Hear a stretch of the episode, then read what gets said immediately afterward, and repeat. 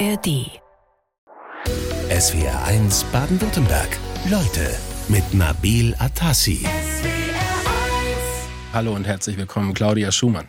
Hallo, grüße Sie, Herr Atassi. Schön, dass Sie da sind. Freue ich mich auch. Danke für die Einladung. Wie geht's Ihnen? Prima. Bisschen aufgeregt bin ich natürlich schon, aber mir geht's gut. Das Sehr werden wir gleich, ähm, ähm, werden wir gleich reinholen. Die Aufregung, die ist ganz sicher gleich weg. Es ist in vielerlei Hinsicht ein besonderer Tag heute für Sie. Nicht nur vier Tage vor Weihnachten, sondern es ist auch Ihre Hochzeitstag. Darf ich Ja. das verraten, Frau Schumann? Ja, 23 Jahre lang äh, haben Sie als Geschäftsleiterin das Hospiz in Ulm äh, geleitet, dort viel für die Hospizbewegung äh, getan und einiges ganz konkret auf den Weg gebracht. Jetzt sind Sie seit knapp drei Wochen im Ruhestand. Wie fühlt sich's an?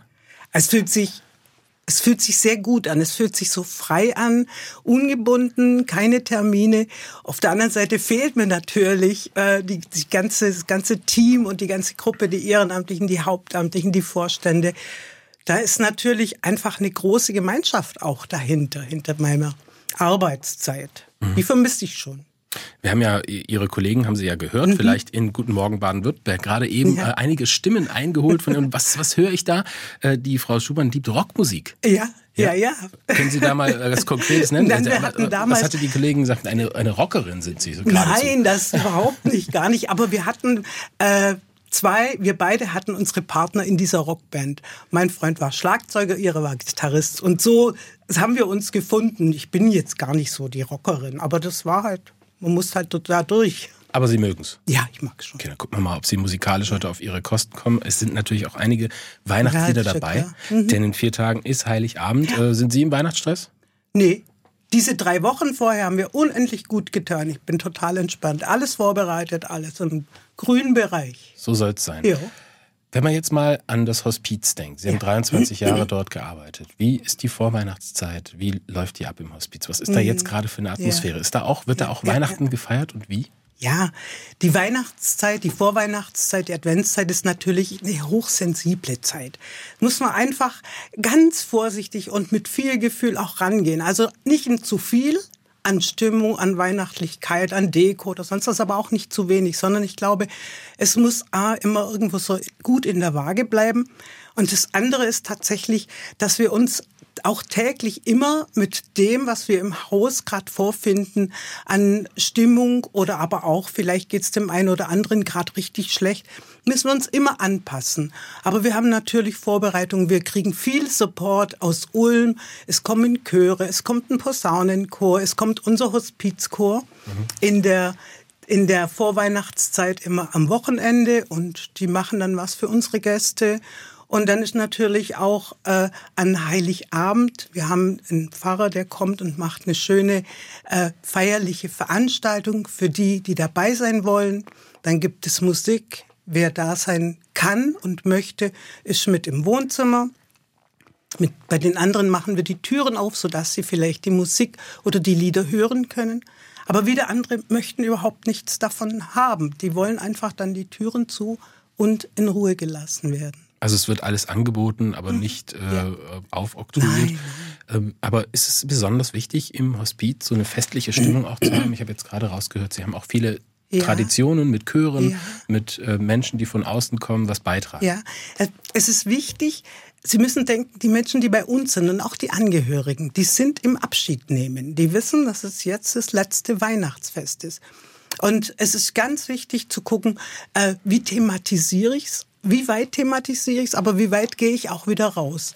Wir haben eine wunderbare Pflegedienstleitung und wir haben eine wunderbare Sozialarbeiterin an Bord und die Frau Klingler bereitet das auch wirklich wunderschön vor, sodass wir mit viel Fingerspitzengefühl, aber auch für diese festliche Stimmung, für diese Angemessenheit in der Situation sorgen können. Wir sind bei SWR 1, Leute, mit Claudia Schumann. 23 Jahre lang waren Sie als Geschäftsleiterin für die Geschicke im Hospiz Ulm verantwortlich und haben uns gerade erzählt, wie so die Vorweihnachtszeit im Hospiz abläuft. Und es gibt ja immer dieses Vorurteil, das Hospiz, das ist ein furchtbar trauriger Ort, da gehen alle zum Schlaf, äh, zum, zum Sterben hin und es ist irgendwie ein, ein fürchterlicher Ort. Und wenn ich Ihnen jetzt so zugehört habe, entsteht für mich ein anderer Eindruck. Ja.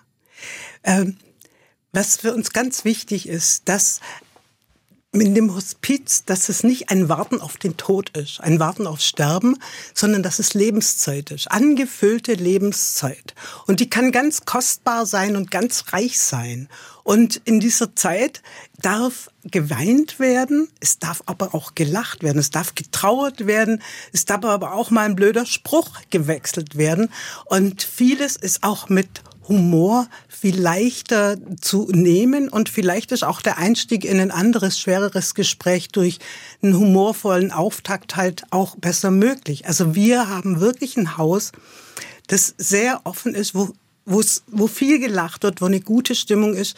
Und unsere Gäste haben mir oft gesagt, wie sehr sie das genießen und wie sehr sie davon profitieren, dass es nicht diese gedrückte Stimmung ist, die man sich so vorstellt. Hm. Mir fällt auf, dass Sie die Menschen, die zu Ihnen ins Hospiz kommen, als Gäste mhm. bezeichnen. Mhm, ja. Also nicht als Patienten ja. oder als Fälle, sondern als Gäste. Ja, als Gäste. Als Gäste was, das, was macht das für einen Unterschied? Das, das ist, der Hospiz, müssen Sie sich vorstellen, das kommt ja von den früheren Herbergen an den Pilgerwegen. Und dort an diesen Pilgerstätten sind die Menschen gekommen, haben Rast gemacht und haben vielleicht äh, sich auch Rat gesucht, haben vielleicht eine Krankheit auskuriert, sind aber auch gestorben, es sind aber auch Kinder auf die Welt gekommen. Und so verstehen wir uns eben auch als eine Herberge und die Menschen, die zu uns kommen, sind Gäste.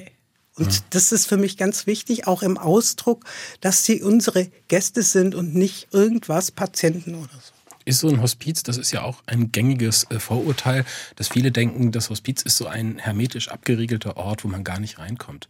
Äh, Stimmt aber nicht. Wir haben komplett offenes Haus. Wir haben keine Besuchszeiten im Hospiz. Angehörige unserer Gäste können mit Hund und Katz kommen äh, und wir, die können übernachten bei uns, die können mitessen bei uns. Die Angehörigen werden genauso gesehen und die können Tag und Nacht ins Haus. Dann haben wir viele Veranstaltungen bei uns im Haus. Konzerte, Musik, Vorträge, Theater, Lesungen, Lichtbildvorträge. Ähm, einfach aus dem Grund, dass auch die Menschen, die Ulmer und die aus Neu-Ulm, aus der Umgebung, den Zugang zu unserem Haus mal finden und sehen, das ist gar nicht so schlimm hier. Mhm. Also es ist einfach ein schönes Haus mit einer wunderbaren Atmosphäre. Ja, das muss man sagen. Also es ist nicht irgendein Haus, sondern es ist ein sehr schönes Haus. Können Sie es uns mal so ein mhm. bisschen beschreiben? Ja. Also die Stimmung haben Sie ja schon. Vielleicht einfach mal so beschreiben, ja. was erlebe ich da, wenn ja, ich ans Hospiz nach Ulm komme? Ja. Von Michelsberg. Wir haben ein unglaubliches Glück gehabt. Wir haben 2007 haben wir die frühere Privatklinik Dr. Großpeter Bertele zugestiftet bekommen und nach zwei Jahren Umbauzeit konnten wir die äh, als Hospiz, als stationäres, aber auch ambulanten Hospizdienst mit ambulanten Kinderhospizdienst und mit unserer Akademie beleben. Dieses Haus hat eine unheimliche Atmosphäre. Das ist eine alte Villa, also eine Jugendstilvilla. Und wir haben dann noch Anbauten, die dann, die schon da waren, haben wir so renoviert, dass sie für unsere Zwecke nutzbar sind. Wir haben ein bestimmtes Farbkonzept, wir haben ein bestimmtes Licht und Konzept, sodass das der Eindruck wirklich auch da ist, das ist eine ganz heimelige und ganz beruhigende Atmosphäre. Die Zimmer in der Station, die haben alle einen ganz anderen Grundriss und sind in ganz anderen Farben gehalten und unterschiedlich eingerichtet, sodass dieses Hospiz als Ersatz zu Hause viel deutlicher spürbar wird. Es hat überhaupt keinen Krankenhauscharakter, auch wenn Krankenhaus, äh, sagen wir Logistik im Hintergrund natürlich deutlich drunter läuft. Ende November wurden Sie mit vielen Ehren auch der Stadt Ulm in den Ruhestand verabschiedet. Äh, was war das für ein Gefühl? Nach so vielen Boah, Jahren. Ich war total aufgeregt, aber es war ein wunder, wunder, wunderschöner Abschied. Die Kolleginnen und Kollegen, die Ehrenamtlichen, die Hauptamtlichen, die Vorstände. Es kam der Stiftungsvorstand Dr. Großpeter, dem auch die Immobilie gehört hat. Und es kam der Oberbürgermeister und aus Neu-Ulm. Und es war einfach ein grandioses Gefühl. Das war wie so beschenkt werden, so am Ende und gewürdigt werden und, und ich war, ich war einfach hin und weg. Mhm. Ja. Doch. Besonders hervorgehoben hat er ja der Ulmer Oberbürgermeister äh, Gunther Tschisch bei ihrer Verabschiedung, ähm, dass, in, äh, dass sie vielen in Ulm den Umgang äh, mit dem Sterben und dem Tod näher gebracht mhm. äh, hätten. Und durch einen, äh, ich, ich nehme mal das Zitat, unaufgeregten, normalen Umgang mit dem Thema, wenn Sie sich mal zurückversetzen an den Anfang Ihrer Zeit. Ähm, war das auch Ihr Ziel, also das ja, zu schaffen? Ja. Das war unbedingt mein Ziel. Ich habe im Krankenhaus in Illertissen als Sozialarbeiterin gearbeitet. Äh, für eine kurze Zeit, als mein Sohn in die Schule kam mhm. äh, und habe dort gesehen, wie der Umgang mit dem Sterben einfach nicht äh, integriert worden ist in, in diesen Alltag. Die Menschen sind ins Badezimmer geschoben worden und äh, da dachte ich immer, das möchte ich, da möchte ich was dafür tun, dass es anders wird.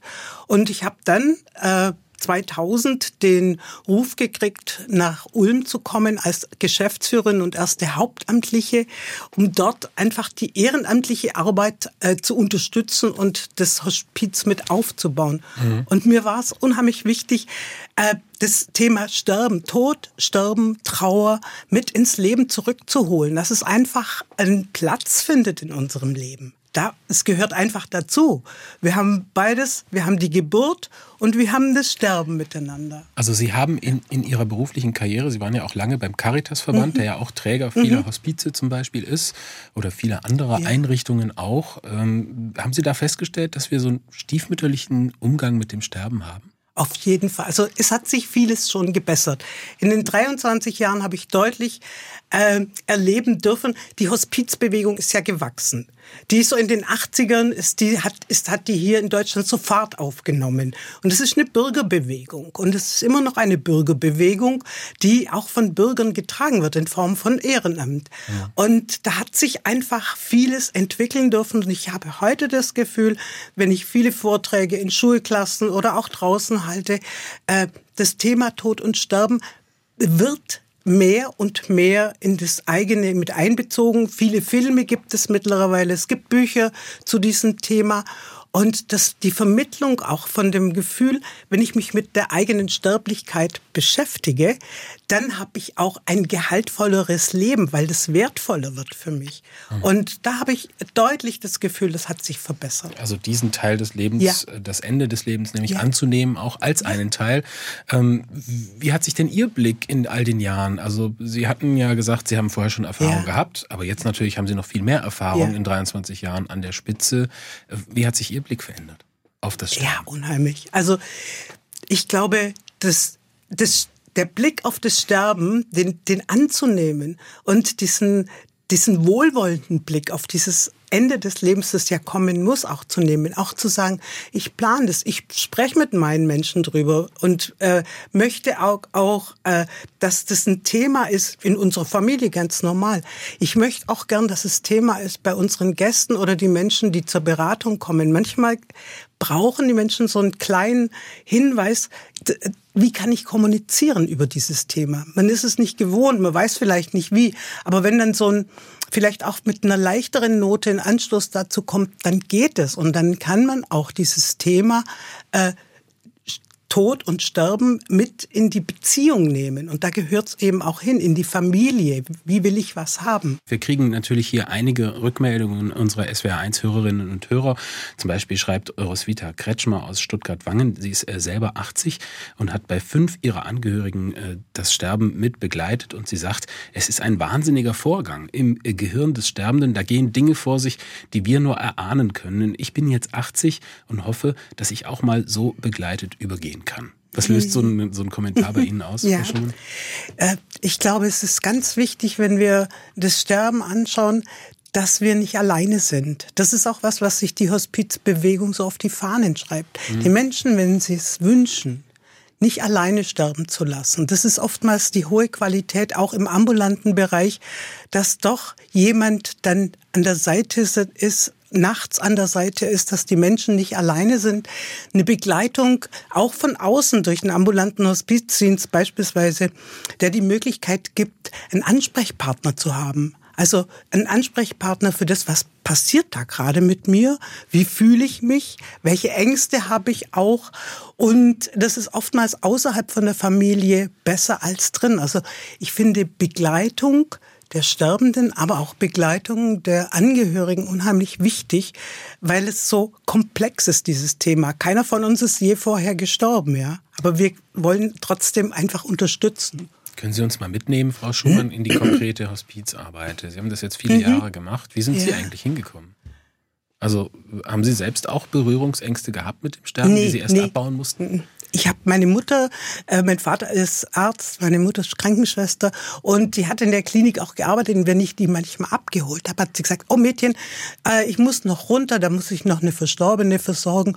Und dann war das oft so, dass die manchmal aus ihrer Tasche noch einen Lippenstift und Rouge geholt hat, weil sie gesagt hat, guck mal, jetzt sieht's doch schöner aus. Also das war so, da hatte ich schon immer ein ganz, ganz gutes und unkompliziertes Verhältnis dazu. Mhm. Ähm, ich habe dann mitgekriegt, gerade in dem Krankenhaus, dass viele Menschen zu Hause im Sterben sehr, sehr gut versorgt und begleitet werden von der Familie. Aber wenn tatsächlich der Sterbeprozess kommt, dass eine ganz große Unsicherheit kommt und man die verschiedenen Symptome nicht mehr einordnen kann und dann doch den Rettungswagen ruft und so kamen dann oft Menschen, die eigentlich wirklich nur noch zu Hause wenige Stunden hätten gebraucht und wären gut rübergegangen, dann doch ins Krankenhaus kamen. An der Stelle ist vielleicht die Frage jetzt passend äh, von Jutta aus Ravensburg, die möchte gerne wissen, welche Voraussetzungen müssen denn gegeben sein, damit eine Aufnahme ins Hospiz möglich ist? Mhm. Das Hospiz selber ist eine Krankenkassenleistung. Also wir verhandeln mit den Krankenkassen und die Krankenkassen erwarten vor der Aufnahme ins Hospiz eine notwendige Zuständigkeitsbescheinigung des behandelnden Arztes. Ob das Klinik oder Hausarzt ist, das ist jetzt unerheblich. Und in dieser Bescheinigung äh, muss auf jeden Fall drinstehen, dass diese Person, die jetzt angemeldet wird, unter einer unheilbaren Erkrankung leidet, die nicht mehr geheilt werden kann und in wenigen Wochen bis Monaten zum Sterben führen wird, die progrediert verläuft, mhm. aber eine Krankenhausbehandlung nicht mehr notwendig ist. Das heißt also tatsächlich, ich habe einen hohen Versorgungsaufwand im palliativen Bereich. Äh, kann zu Hause nicht mehr versorgt werden. Das ist im, eigentlich bei fast 100 Prozent am Ende von einer schweren Krebserkrankung der Fall. Und wenn diese Notwendigkeitsbescheinigung vorliegt, mit der kann man dann die Anmeldung im Hospiz machen. Menschen begleiten Menschen im Leben bis zuletzt. Das ist einer der Leitsätze der Ulmer Hospizbewegung und gerade jetzt ein paar Tage vor Weihnachten finde ich nochmal besonders betonenswert. Und die langjährige Geschäftsleiterin Claudia Schumann ist heute bei uns in SWR1 Leute. Was ist denn das für ein Gedanke, der hinter der Institution Hospiz steckt? Viele meinen, dass ein Hospiz ein Haus ist und dass dort Menschen aufgenommen werden zum Sterben, ein Ersatz zu Hause. Das ist es ja auch, aber es ist viel mehr. Hospiz kommt, wie ich schon gesagt habe, von dem Begriff der Herberge. Und das ist einfach der Ort, wo ich zu Gast sein darf und wo ich Unterstützung finde, wenn ich Unterstützung brauche. Und Hospiz ist eine Haltung. Das ist eine Haltung zum Leben und zum Sterben. Und es ist diese Haltung, dass eben das Sterben genauso zum Leben gehört wie der Anfang unseres Lebens. Genau, also der Begriff Hospiz, der hat eigentlich gar nichts mit dem Sterben äh, zu tun. Mhm. Wo kommt denn dieser Gedanke her, also diese Bewegung? Ist die, wo ist die entstanden? Die Bewegung selber ist eigentlich entstanden in Großbritannien. Cicely Saunders war eigentlich ursprünglich diese Gründerin dieser weltweiten Hospizbewegung. Und sie hat äh, das erste stationäre Hospiz, St. Christophers Hospice in London gegründet. Und sie war eine sehr hochinteressante Frau, weil sie zunächst mal auch den Beruf der Krankenschwester gelernt hat und hat dort auch gemerkt, sie begleitet Sterbende bis zu ihrem Tod und hat gesehen, diese Menschen haben andere Bedürfnisse. Und man muss diese Bedürfnisse anders lesen. Und man muss damit an das Sterben denken. Und aber hat dann gemerkt, neben dieser pflegerischen Arbeit fehlt auch das Medizinische. Sie hat dann noch Medizin studiert, um eben diesen palliativen Versorgungsgedanken, palliativ-medizinischen Gedanken noch mit ins Boot zu nehmen und zu guter Letzt hat sie dann noch Sozialarbeit studiert, um eben umfassend all diese Bereiche, die, die, die den hospizlichen Grundkontext umfassen, nämlich die Pflege, die Medizin und die Seele, ja, die Psyche, die seelische Arbeit mit abzubilden. Und das hat sich eben durchgetragen jetzt bei uns in Europa, aber weltweit auch und ist eigentlich die Basis der Hospizarbeit und der Hospizbewegung, die, wie ich schon sagte, eine Bürgerbewegung ist.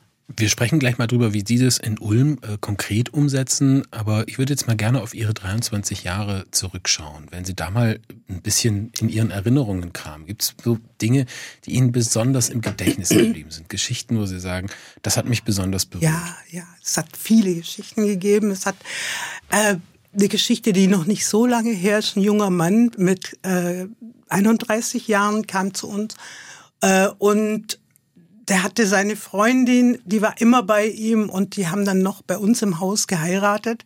Wir haben einen guten Draht zur Standesbeamtin, die weiß, wenn im Hospiz gerufen wird, dann kommt sie wenige Stunden später, weil wir haben einfach nicht alle Zeit der Welt.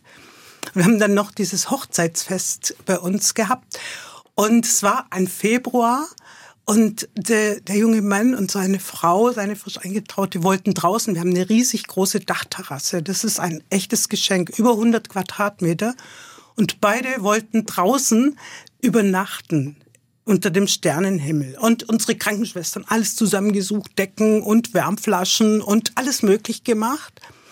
Und die haben dann zwei Nächte dort verbracht und in der zweiten Nacht ist der junge Mann dann tatsächlich neben seiner schlafenden Frau auch eingeschlafen. Und es hat mich wirklich ganz, ganz sehr berührt, dass das so ein trauriger und doch so ein schöner, äh, ja, schönes, schönes Ende gefunden hat für die beiden und sicherlich auch für die junge Frau, was ganz Besonderes war. An die habe ich gerade gedacht. Also dazu gehört ja auch dann eine Trauerndenbegleitung. Mhm, ja. ja. Die hat dann, äh, wie, wie haben wir, Sie das konkret haben, dann umgesetzt? Wir, ja, wir haben in Ulm, wir bieten allen Angehörigen, aber auch den Ulmern, Neu-Ulmern und in Umgebung, wir haben eine sehr gut aufgestellte Trauerbegleitung. Und diese Trauerbegleitung, die kann man als Einzelberatung, als Begleitung durch Ehrenamtliche langfristig in Gruppen, im Trauercafé, da hat's ganz, gibt's ganz viele verschiedene Möglichkeiten, sich dort Unterstützung zu holen. So wirklich wie nach dem Motto, was brauche ich gerade? Brauche ich Einzelgespräche? Brauche ich eine Gruppe? Oder brauche ich einen Spaziergang? Oder ist einmal, zweimal die Woche Kaffee trinken angesagt? Ganz unterschiedlich können wir das anbieten, äh, ob, egal ob jemand bei uns im Haus verstarb oder nicht. 1991, also vor über 30 Jahren, wurde der Verein Hospiz Ulm e.V. gegründet. Claudia Schumann in SW1 Leute, Sie waren lange Geschäftsleiterin im Ulmer Hospiz.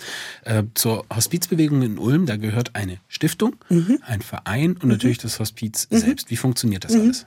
Ja, wer, also der Träger, der Hauptträger des operativen Hospizgeschäftes ist der Verein Hospiz Ulm e.V. Wir haben circa 1000 Mitglieder. Mhm. Diese 1000 Mitglieder haben einen Vorstand gewählt. Unsere Vorsitzende, das ist Frau Dr. Meyer-Steinacker, ist die leitende Pal äh, Oberärztin früher gewesen an der Palliativstation.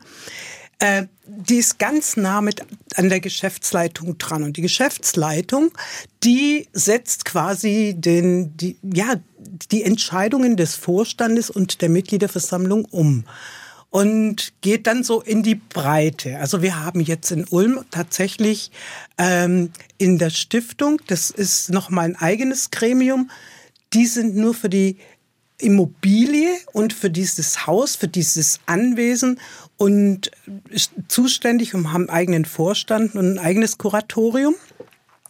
Der Verein ist dann quasi fürs operative Geschäft zuständig und das stationäre Hospiz, das haben wir als GGMBH äh, jetzt aufgestellt, weil da einfach der größte finanzielle Unsicherheitsfaktor drin steckt. Mhm. Und das, damit wir den Verein nicht gefährden, ist das eine GGMBH geworden. Dieses Konstrukt aus Stiftung, Verein, äh, ist das ein gängiges Konzept auch an anderen äh, Städten oder haben Sie da ein Alleinstellungsmerkmal? Wir haben, also es gibt noch ähm, wenige Städte, die mit Vereinen, also wo die Hospizarbeit von Vereinen getragen werden.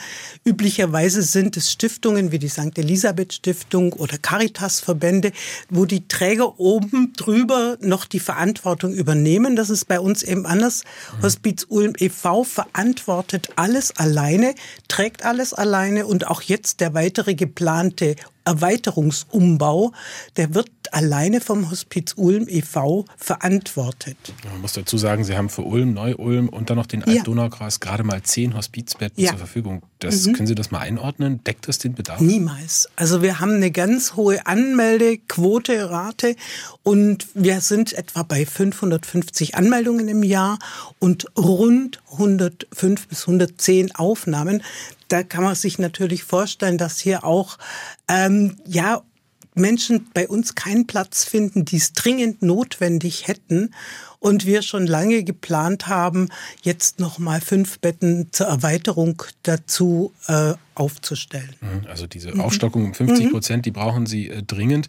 260 stationäre Hospize gibt es ungefähr in Deutschland. Ähm, selbst gerade gesagt, die werden in der Regel nicht jetzt in so einem Konstrukt getragen, äh, wie es mhm. bei Ihnen ist. Aber 260 für so ein bevölkerungsreiches Land wie Deutschland, das klingt für mich jetzt nicht viel. Ja, ähm, man ich glaube, wir würden niemals alles abdecken können mit stationären Hospizplätzen. Mhm. Und äh, deshalb ist es wichtig, dass wir den Fokus auch mit auf die ambulante Hospizarbeit legen.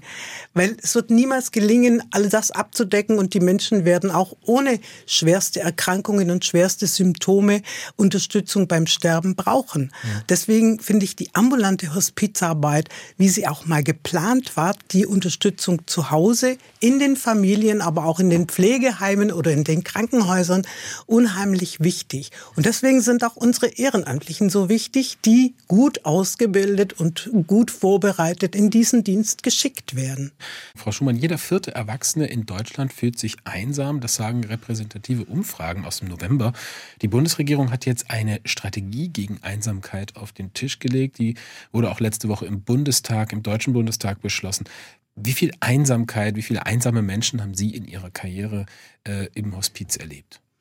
Natürlich ist Einsamkeit ein ganz wichtiges Thema. Also die Familiensysteme haben sich einfach so verändert, dass dieser Klassiker, dass die alten Menschen noch von der Familie mit versorgt werden, dass der, das, das stirbt aus, ja. Und so ist es halt tatsächlich so, dass viele Menschen halt älter werden, einsamer werden, die Familien weiter weg sind, nicht greifbar sind. Das ist auch jetzt so ein Zeichen für den ambulanten Hospizdienst. Da finde ich es ganz wichtig, dass sich dort Menschen sich und ihre Zeit zur Verfügung stellen, um Menschen, die eben nicht in diesen Familienverbünden sind und sich aber auch jetzt auf den Weg machen und äh, ja, wo der Sterbeprozess halt anfängt oder man mit dem Sterben konfrontiert ist, diese Menschen zu begleiten. Organisiert werden diese Begleitungen vom ambulanten Hospizdienst. Das gibt es Koordinatorinnen, die die gut ausgebildeten Ehrenamtlichen passend in diese einzelnen Situationen, in die einzelnen Familien dann einsetzen können. Mhm. Erleben Sie da viele Ängste? Haben Sie da viele Ängste auch erlebt vor Einsamkeit? Und dazu natürlich dann auch die Frage, also es ist ja dann im Prinzip eine wichtige Institution, egal ob es mhm. jetzt stationär oder ambulant mhm. ist, diese ja. Menschen dann abzuholen. Ja. Äh, und die Frage dann auch, macht Einsamkeit auch krank? Das Einsamkeit kann bestimmt krank machen. Da bin ich mir ganz sicher. Völlig unabhängig, ob es jetzt was mit Hospiz zu tun hat oder nicht. Aber wir, wir sind so vereinzelt geworden. Und ich denke, wir werden kränker, wenn wir nicht in diesen sozialen Kontexten sind, wenn wir nicht in den Bezügen sind. Wenn dann noch vielleicht die Freundin, die Verwandten schon vorher sterben, dann entsteht eine große Lücke. Und wie kann das ein Mensch selber allein mit seiner Kraft, mit seiner Seele dann so bewältigen? Mhm. Also das ist tatsächlich ein großes Problem und da müssen wir uns Gedanken machen. Mhm. Weil jetzt zum Beispiel die Strategie der Bundesregierung, zumindest mal nach aktuellen Informationen, keine besondere Förderung für Hospizdienste zum Beispiel Beispiel vorsieht, auch mhm. nicht fürs Ambulante. Mhm. Bedauern Sie das so ein bisschen? Wäre da mehr nötig gewesen? Das ist, eine, das ist eine interessante Frage. Diese Förderung von Hospizdiensten, wir bekommen eine Förderung.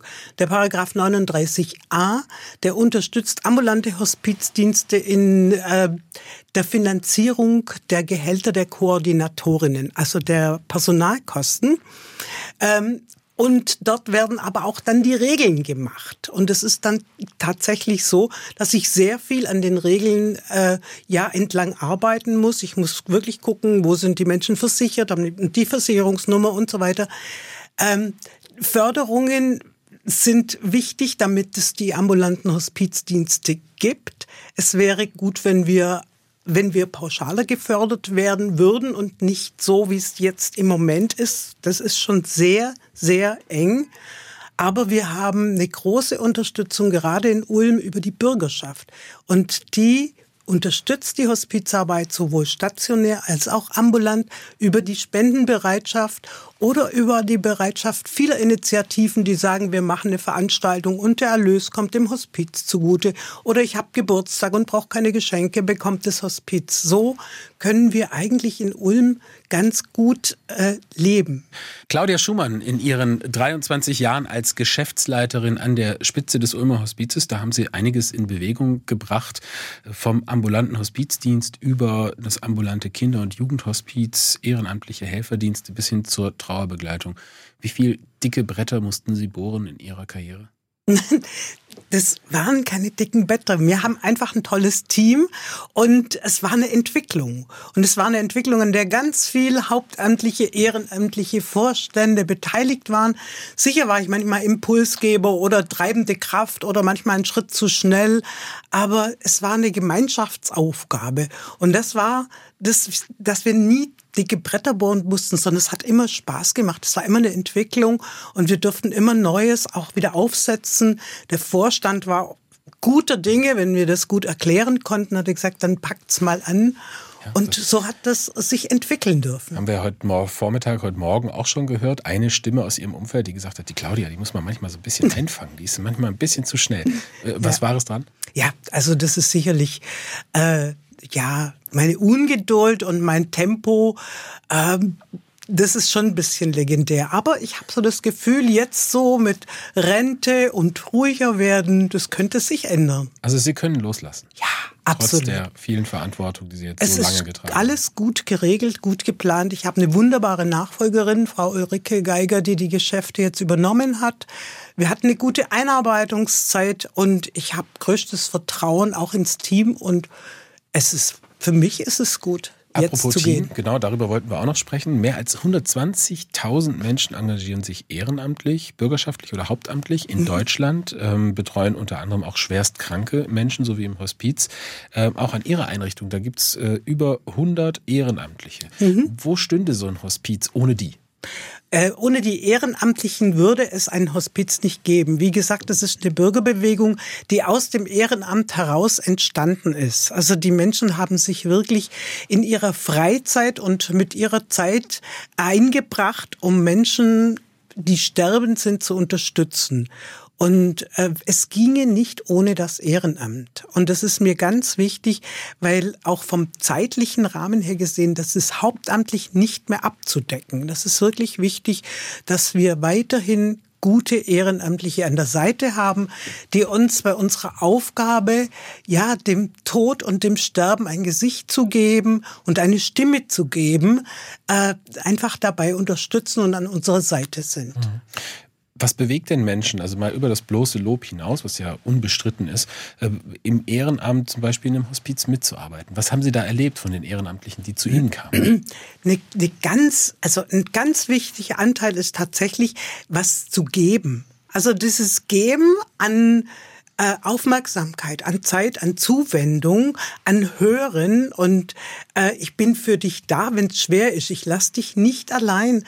Das ist für, für viele einfach auch ein Geschenk, das geben zu dürfen. Und was zurückkommt, ist wieder das Geschenk von den Menschen. Aber es ist wie bei allem das Geben ein ganz wichtiger Anteil. Mhm man kann aber nicht einfach so jetzt kommen und sagen, ich möchte jetzt hier mal ehrenamtlich nee, mitarbeiten, sondern nee. da gibt es schon bestimmte Voraussetzungen. Ja. Das Auswahlverfahren ist natürlich im Hospiz schon groß. Wir gucken, wer kann bei uns mitarbeiten, wer kann auch die Zeit mitbringen, welche Motivation ist im Hintergrund. Und äh, tatsächlich gucken wir schon auch, wir müssen ja die Menschen auch wirklich, wir müssen das Vertrauen zu den Menschen haben, wenn wir sie in die Familien einsetzen. Und dann werden die Ehrenamtlichen, die zukünftigen Hospizbegleiterinnen und Begleiter auch von uns gut vorbereitet auf ihren Dienst und gut ausgebildet und während ihres Dienstes immer gut äh, einfach auch dort begleitet. Wenn Fragen sind, dann dürfen sie jederzeit zu den Koordinatorinnen kommen und mhm. bekommen Supervision Ja, aber da haben wir eine Nachricht aus Filderstadt bekommen von Monika Schwalm. Die ist äh, ehrenamtliche Hospizbegleiterin in Stuttgart.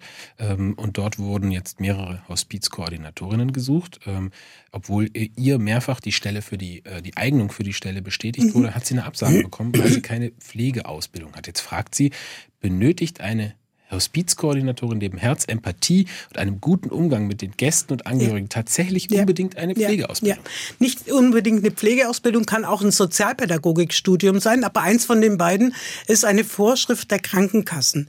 Die Krankenkassen bezuschussen die Personalkosten nach 39a und die setzen natürlich fest, wer Geld bekommt. Und diese Berufsausbildung, Pflege oder soziale Arbeit sind Voraussetzungen. Und noch einiges dazu. Das sind hohe Anforderungen. SWR 1 Baden-Württemberg. Leute, wir nehmen uns die Zeit.